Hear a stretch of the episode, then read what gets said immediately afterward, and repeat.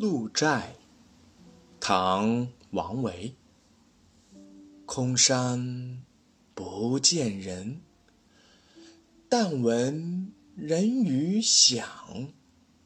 返景入深林，复照青苔上。这首诗描绘的是鹿柴附近的空山森林，在傍晚时分的幽静景色。诗的绝妙在于以动称静，以局部称全局，清新自然，毫不做作。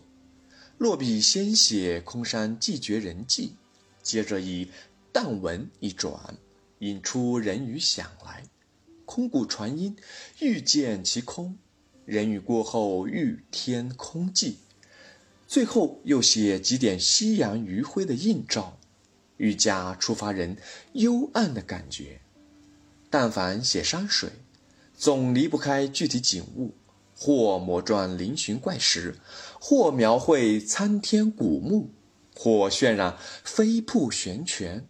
其着眼点在于景物之奇，而此诗则从一个奇特的现象着笔：空山不见人，但闻人语响。层岩叠嶂，看去空无一人。可是有时会突然听得朗朗笑语，但由于回声的多重反射，一时间很难判断人声究竟从何而起。人们大约都有类似的经验，本来很平常，但是将这种视觉与听觉互补的观察事物的方法，以诗的形式加以表现，就不能不说是一个创造。从诗的表现说，它别出心意，不倒故常；从作品的接受者说，是那样新奇有趣，俨如身临其境，由此引起积极的情感活动。前两句诗用直白的语言略作点染，境界极出。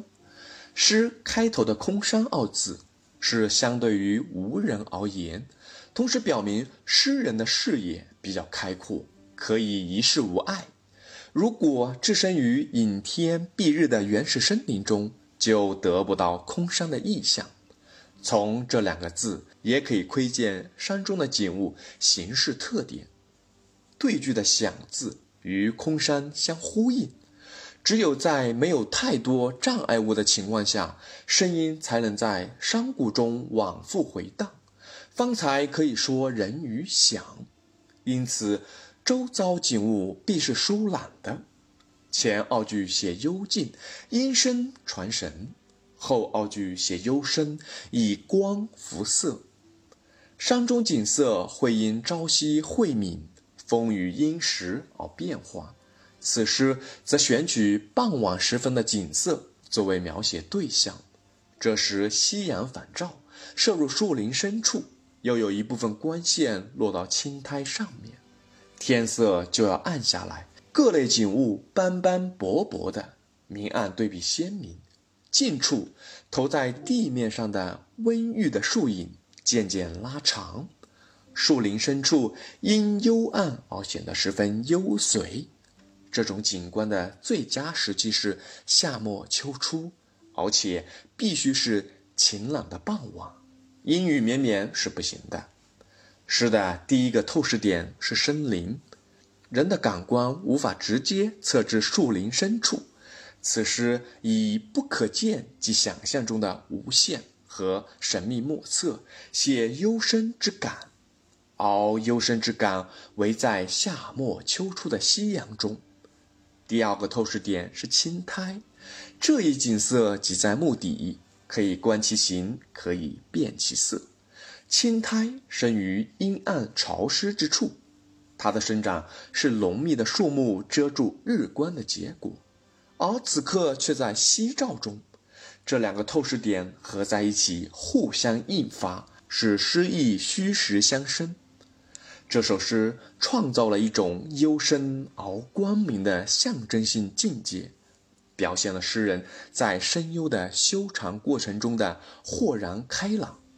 诗中虽有长意，却不诉诸议论说理，而全渗透于自然景色的生动描绘之中。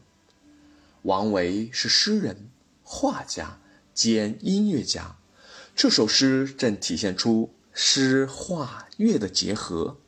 他以音乐家对声的感悟，画家对光的把握，诗人对语言的提炼，刻画了空谷人语斜晖返照那一瞬间特有的寂静清幽，耐人寻味。